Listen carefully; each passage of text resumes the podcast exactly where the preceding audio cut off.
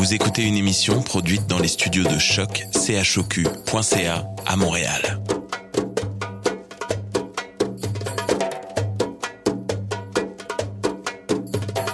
Bienvenue à Radio Dodo, une émission dédiée aux tout petits enfants en difficulté. Radio Dodo est neutre et patronné par la Commission canadienne pour l'UNESCO. مرحبا بكم في راديو دودو إذاعة عالمية من أجل كل طفولة الذين عاشوا الصعوبات راديو دودو مبادرة حيادية تحت رعاية الهيئة الكندية اليونسكو Welcome to Radio Dodo, a radio dedicated to all children in difficulty. Radio Dodo is neutral and patroned by the Canadian Commission of the UNESCO.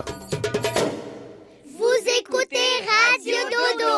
You're listening to Radio Dodo. تسمعوا راديو دودو بسبب الأوضاع الحالية نتيجة فيروس الكورونا تم التسجيل بهاتف نقال مما يغير من جودة الصوت. نعتذر وشكرا لتفاهمكم. مساء الخير يا أصدقائي.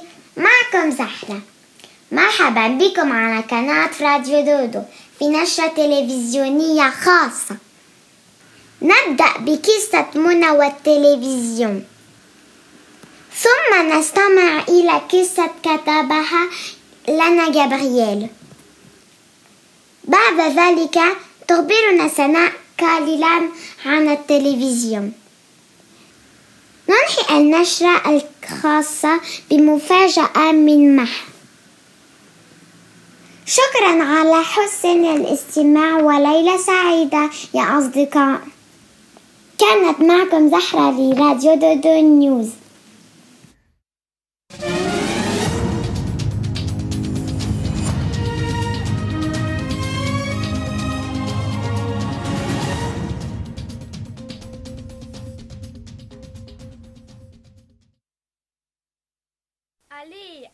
Télé. Vite, ça va commencer.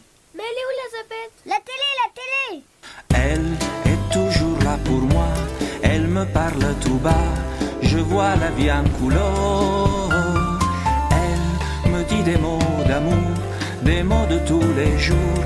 C'est un film en technique couleur. Elle connaît la météo. Demain il fera beau. J'ai vraiment de la chance. Devant moi. Elle ne me quittera pas. Mais il faut payer la redevance. La télé, c'est beaucoup mieux que le frigo. La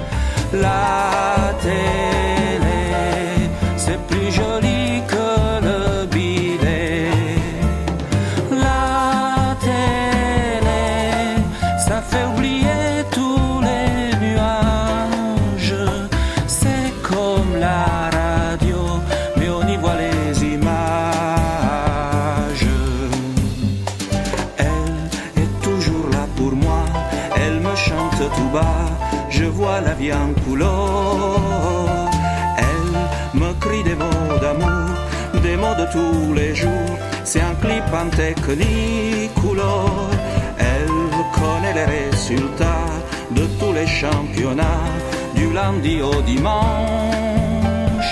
Elle est toujours devant moi, elle ne me trompera pas, mais il faut payer la redevance. La télé,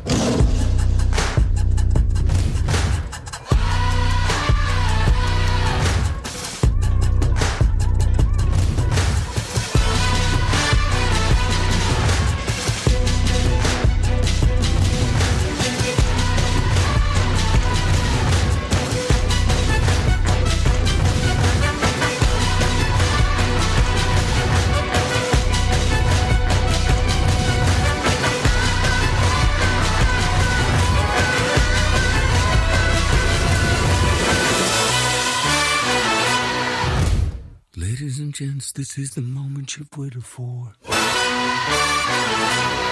You've been searching in the dark, your sweat soaking through the floor. And buried in your bones, there's an ache that you can't ignore. Taking your breath, stealing your mind, and all that was real is left behind. Don't fight it, it's coming for you, running at you. It's only this moment, don't care what can gather. Your fever dream see you getting closer. Just surrender cause you feel the feeling taking over.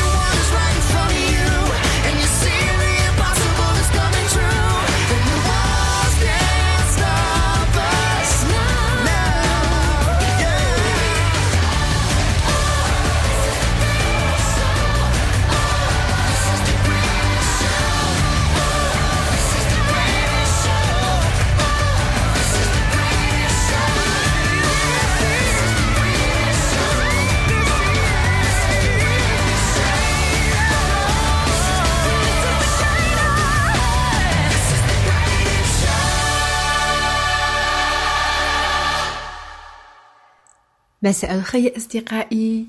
أهلا وسهلا بكم على راديو دودو. معكم سناء. الليلة راح نقرأ عليكم قصة منى تحب التلفاز. أنتو جاهزين؟ هيا بنا كانت منى مولعة بمشاهدة التلفاز. ما إن تنتهي برامج الأطفال حتى تشاهد برامج الحيوانات الشرسة. ثم تشاهد برنامجا آخرا وهكذا وهكذا وهكذا. وإذا طلبت منها أمها أن تغلق التلفاز كانت تقول يا ماما أنا أتابع البرامج الجميلة المفيدة. فترد عليها أمها حسنا حسنا. ومتى ستتفرغين للدراسة؟ فتقول منى غدا يا ماما غدا. ويأتي الغد وتبقى منى على ما هو عليه. وبعد شهر جاء الامتحان الأول. قالت منى في نفسها سأرى هذا البرنامج فقط وأقوم لأدرس. ولكنها دون أن تدري بالوقت صارت تشاهد البرنامج تلو البرنامج. أنهت أم منى عملها في المطبخ وجاءت إلى غرفة الجلوس كي ترى إلى أين وصلت منى في دراستها. فوجدت الأم أن منى لم تبدأ بعد في الدراسة وتقول كعادتها دائما بعد قليل سأبدأ الدراسة يا ماما. حل الظلام وشعرت منى بالنعاس وهي تحاول أن تبدأ بالدراسة وفجأة نامت منى على كتابها المفتوح على الصفحة الأولى فقط. وفي اليوم الثاني قدمت منى امتحانها. وكم حزنت عندما وبختها معلمتها. لأنها لم تجب ولا على أي سؤال. طلبت المعلمة من منى إحضار أمها كي تشكو لها تقصيرها في الدراسة. اقتربت منى من أمها وقالت لها بخجل. يا ماما؟ قالت الأم بغضب. يبدو أنك لم تقدم الامتحان يا منى ومعلمتك تطلب مني المجيء إلى المدرسة. نظرت منى بدهشة إلى أمها التي عرفت ما ستقوله قبل أن تقوله. قالت أم منى وهل هناك مجال للدراسة بعد تضييع وقتك في التلفاز؟ حتى وإن كانت البرامج مفيدة ولكن الدراسة هي المفيدة فقط الآن. وفي العطلة الصيفية استمتعي بما تشائين من البرامج المفيدة. قبلت منى أمها معتذرة قائلة لن أشاهد بعد الآن التلفاز يا ماما حتى أنهي دراستي. وهكذا خلصنا القصة بوسة Dehors il y a la pluie, je suis seul, je m'ennuie, car depuis aujourd'hui, un grand drame s'est produit. La télé est cassée, ah je suis bien embêté, la télé est cassée, à quoi donc vais-je jouer? Fini les publicités, fini les dessins animés. Alors j'ai pris une feuille et j'ai fait un dessin, l'histoire d'un cow-boy attaqué par les Indiens. Mais le cow-boy s'est enfui, il appelle la cavalerie. Et les Indiens sont gentils à la fin. La télé est cassée, ah je suis bien embêté, la télé est cassée, à quoi donc vais-je jouer? Fini les publicités, fini les dessins animés. Je vais dans la cuisine prendre un verre de grenadine. Maman prépare un gâteau, je vais l'aider aussitôt que c'est bon le chocolat. Quand on peut lécher le plat et s'en mettre plein les doigts à la fin. La télé est cassée, ah je suis bien embêté. La télé est cassée, à quoi donc vais-je jouer? Fini les publicités, fini les dessins animés. Puis j'ai eu la solution en trouvant un grand carton dont j'ai découpé le fond et dessiné des boutons. Voilà ma télévision, je vais faire mon émission où je chante ma chanson à la fin. La télé est cassée, ça ne m'a pas dérangé. La télé est cassée, je me suis bien amusé. La télé est cassée ça ne m'a pas dérangé. La télé est cassée, je me suis bien amusé. La télé est cassée, ça ne m'a pas dérangé. La télé est cassée, je me suis bien amusé. La télé est cassée, et je chante mon reggae. La télé est cassée, ça ne m'a pas dérangé. La télé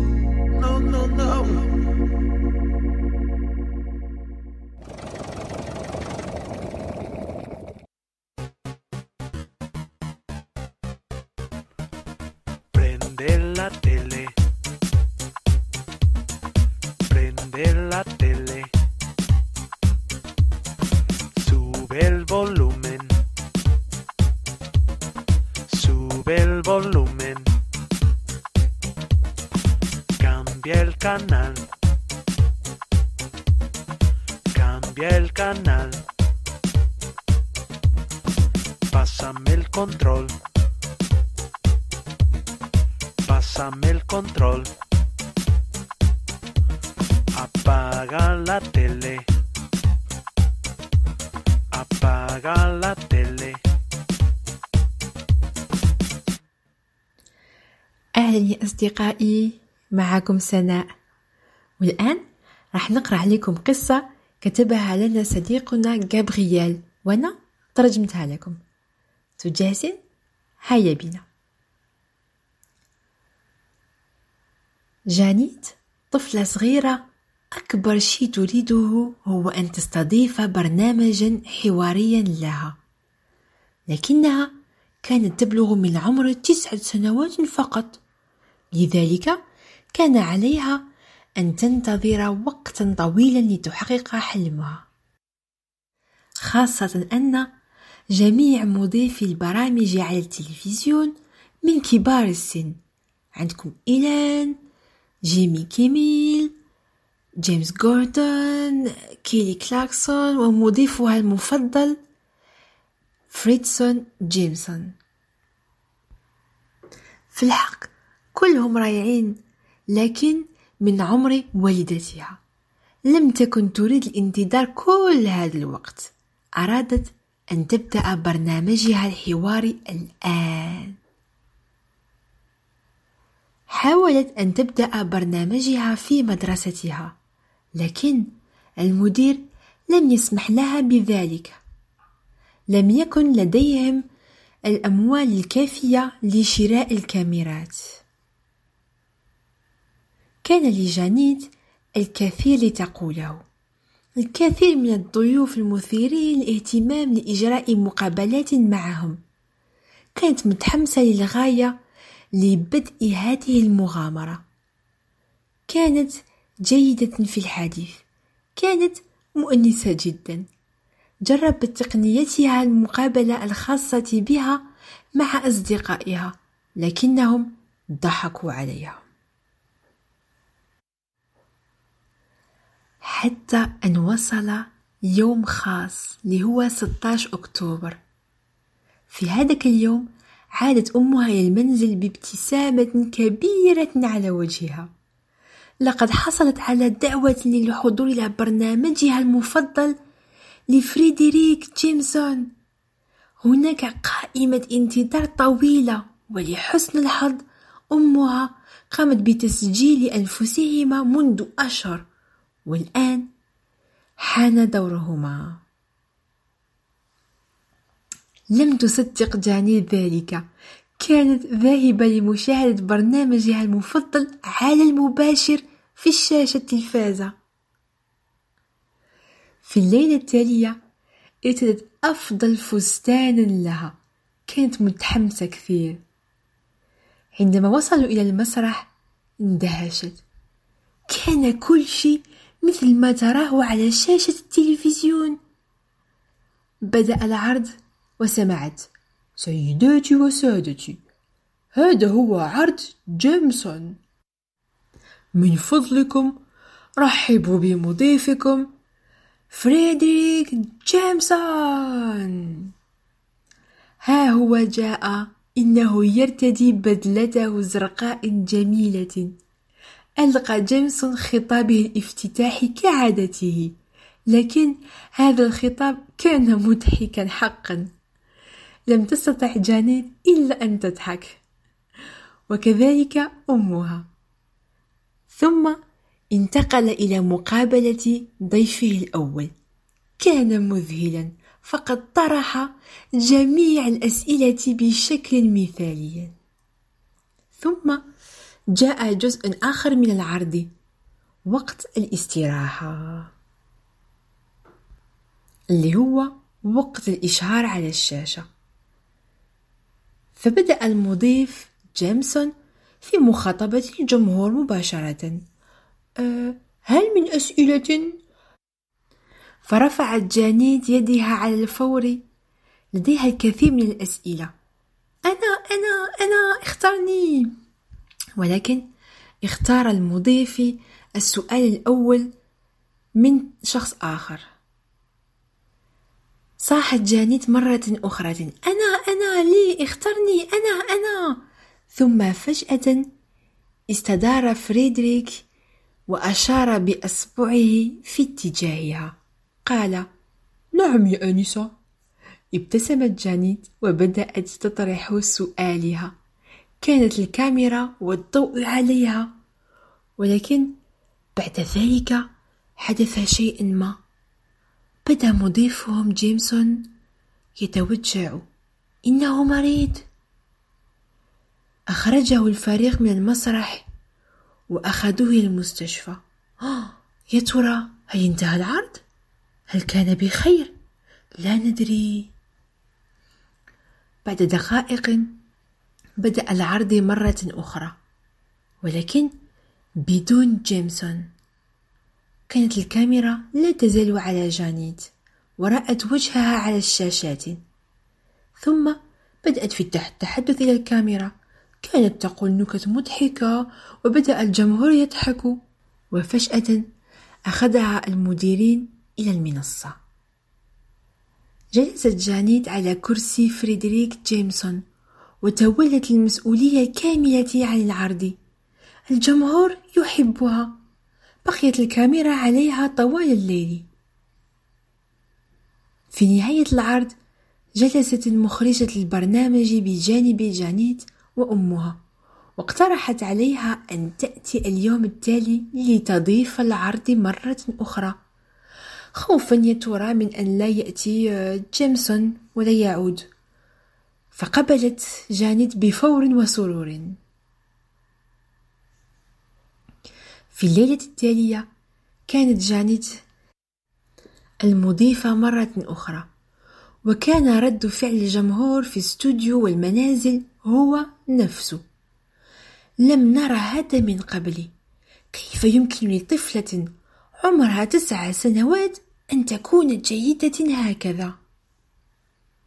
مساء اليوم الثاني. فريدريكسون جيمسون لا يزال لم يعود. لا يزال في المستشفى المسكين. لذا عادت جانيت وفي الليلة التالية نفس الشيء. انتهى بها الأمر باستضافة العرض لمدة أسبوعين ثم شهر شهرين. لم تعد تذهب إلى المدرسة لكنها كانت تعيش حلمها. بعد ذلك انتهى بهم الأمر بتغيير اسم العرض وسيطلق عليه الآن عرض جانيت. كانت أمها فخورة جدا. كانت جانيت على أغلفة المجلات وكانت في الراديو وكان الجميع يتحدثون عن برنامجها. كل ضيوفها رائعة. وكانت تبدو رائعة على الكاميرا. أصبحت نجما. دام حلمها أشهر ثم سنة لكن فجأة حان وقت الامتحانات المهمة في المدرسة وتأخرت في جميع فصولها الدراسية.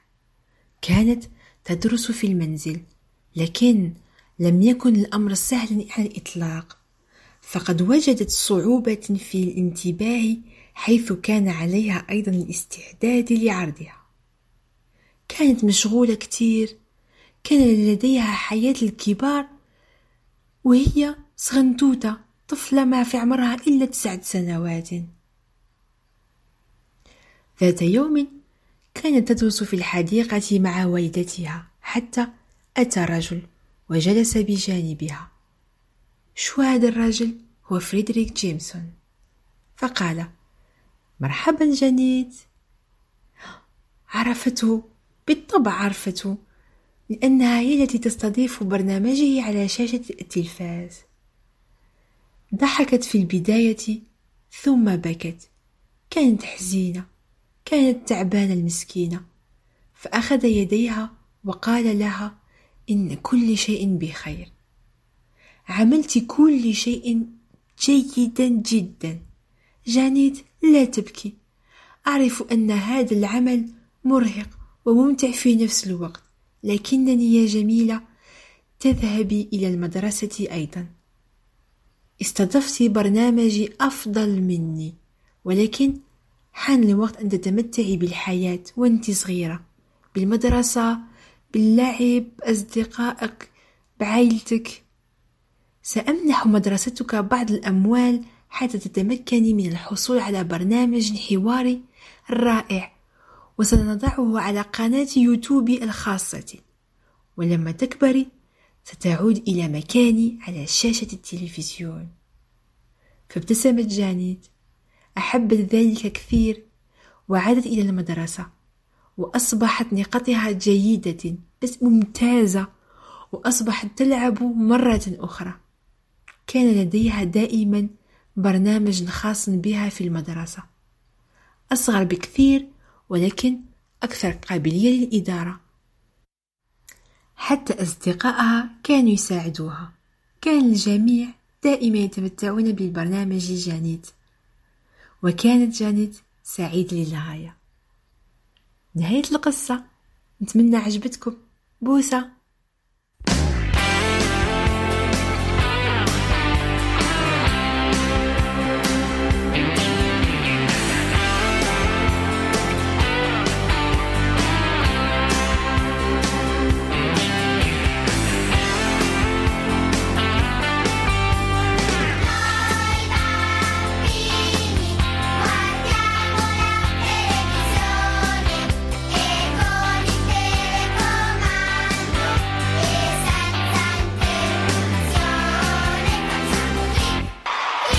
absoluto.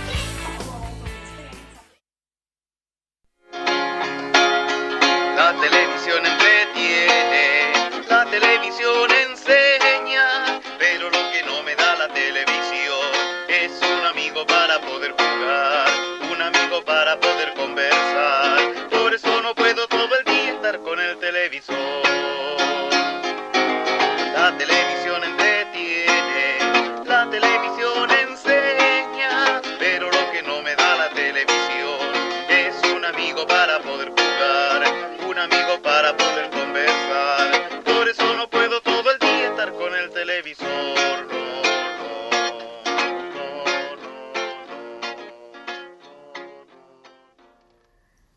أهلا يا أصدقائي مرحبا على راديو دودو. معكم سناء. أنا كتير فرحانة باش نكون معاكم الليلة.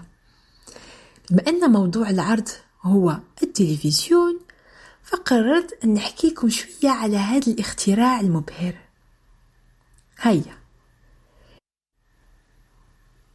يعد التلفزيون من وسائل الإعلام الإخبارية الرئيسية إلى جانب الراديو والصحف.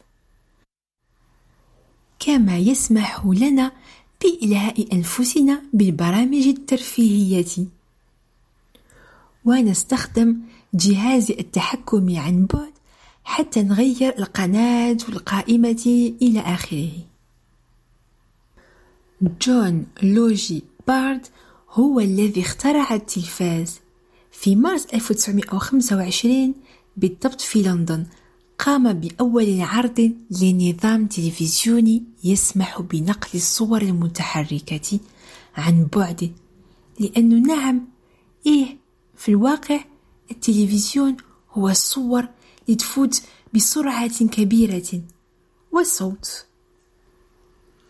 في الأيام الأولى للتلفزيون كانت الصور بالأبيض والأسود ولم تصبح ملونة كما نعرفها الآن حتى عام 1950 من قبل لم تكن هناك قنوات كثيرة. أخبرتني ماما أنه عندما كانت صغيرة كانت التلفاز في تلفازتها البرنامج يبدأ على الساعة السادسة ويتوقف على العاشرة مساء. هذا شيء مضحك وأنا ما قدرت نتخيله خاصة أنه لم يكن لديهم خيارات رائعة من البرامج. كيف إحنا اليوم؟ في السابق كانت التلفزيون صغيرة وبشكل مكعب واليوم تطورت كثير. إن التلفزيون اليوم رقيق آه عالي الدقة تلفزيون بلازما وأخيرا تلفزيون ثلاثي الأبعاد. التلفزيون اليوم حديث ومسلي يستخدم لتمضية الوقت وللعلم. وهكذا نتمنى راني استفدتكم شوية على هذه المعلومات. بوسة.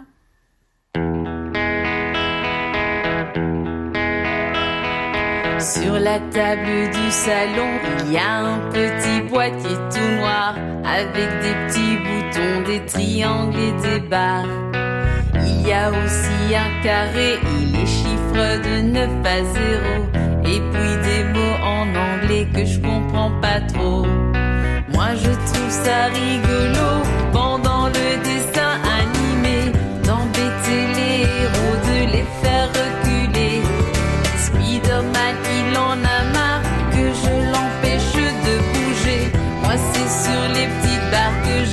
bien appuyer. Et j'appuie,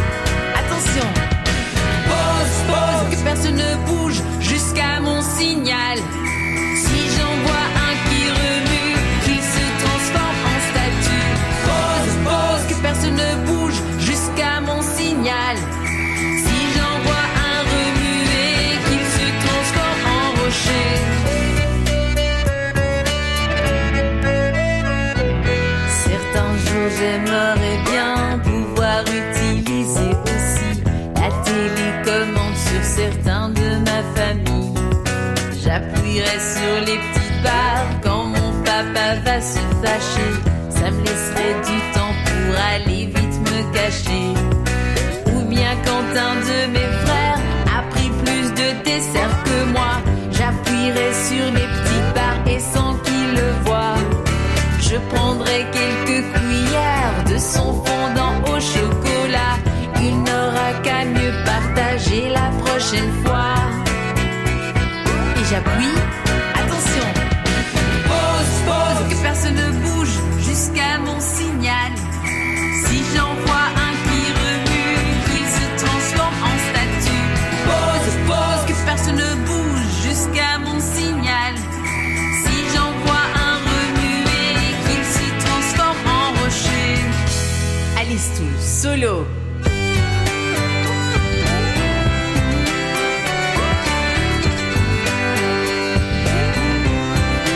de sien faire du rock.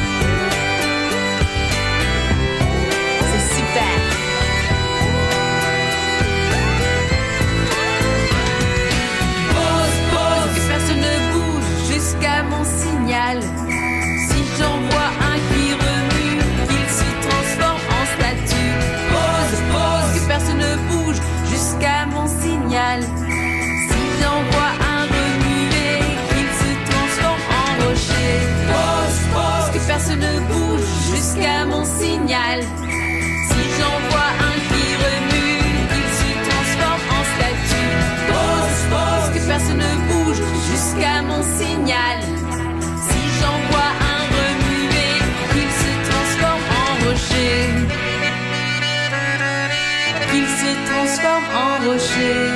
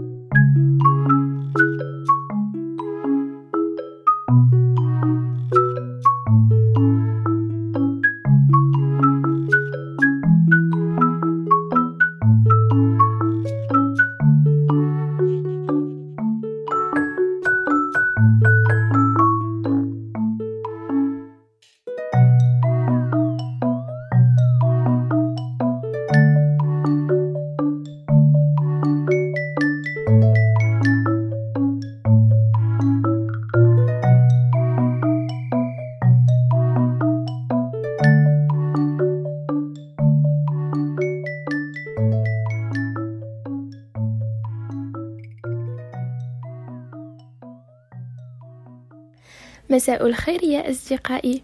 أقدم نفسي. اسمي مها وأنا من الجزائر. لهذه الليلة سأقرأ لكم حكاية كتبتها نيلة وهي بنت خالتي. هذه القصة تسمى عندما أكبر سأكون. ذات مرة من الأيام كان هناك ولد يبلغ من العمر ثمانية سنوات واسمه توماس. هل تعرف ما هو الشيء المفضل له؟ سأعطيك عشر ثواني لمحاولة التخمين عن ذلك.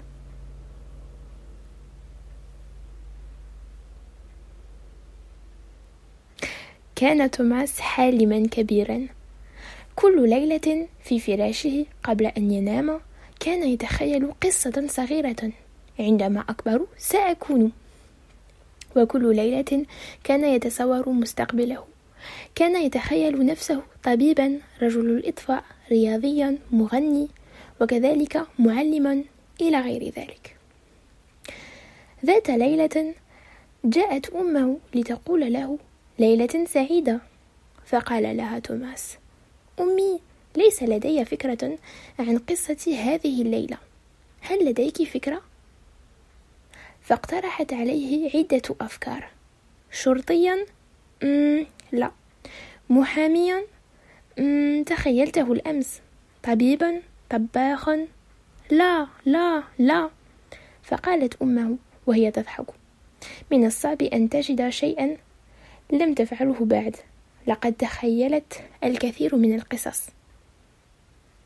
فكان كلاهما يفكران. وفجأة ابتسمت أمه وقالت له ماذا لو كنت هذه الليلة على شاشة التلفزيون؟ أنا متأكدة من أنك لم تفكر فيه. خرجت من الغرفة وبدأ توماس في التفكير والتخيل عن ذلك.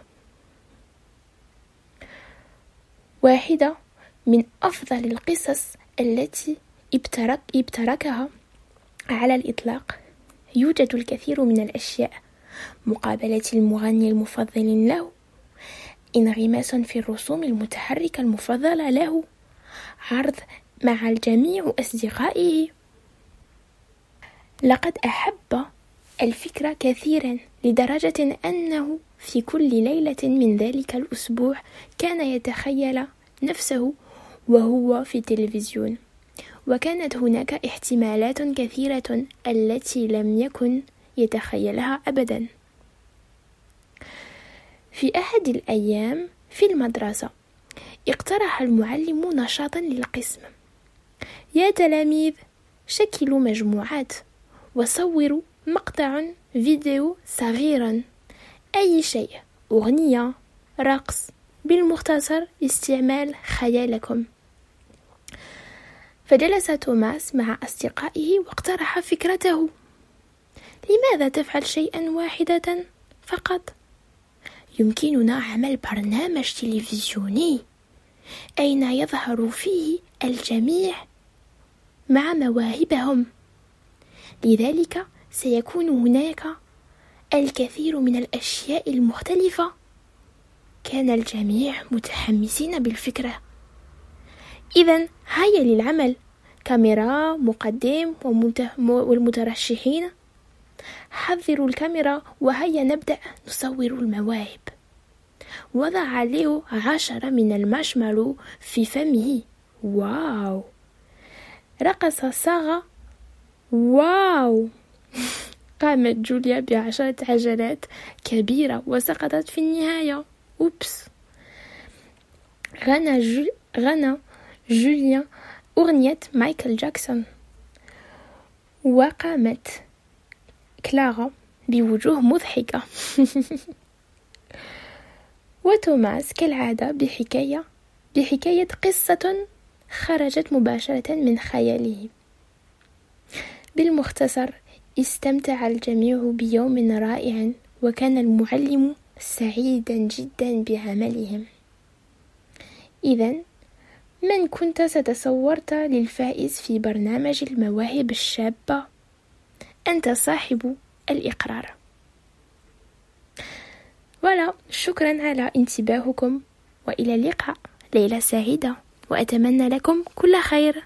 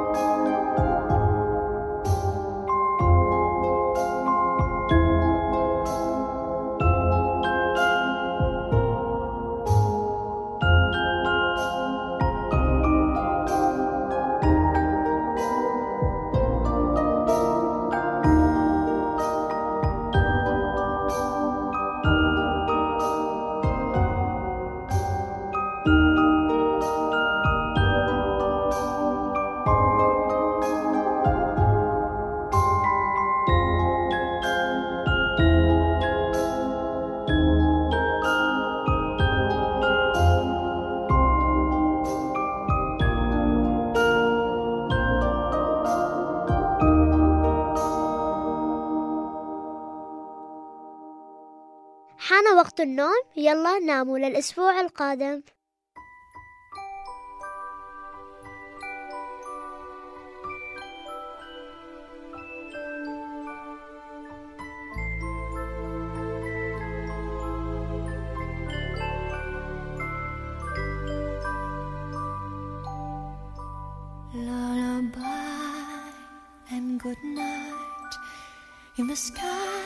Stars are bright. Round your head, flowers gay. Set your slumbers till day. Lullaby and good night. In the sky, stars are bright. Round your head, flowers gay. Set your slumbers till day. Close your eyes now and rest. May these hours be blessed. Close your eyes now and rest. May these hours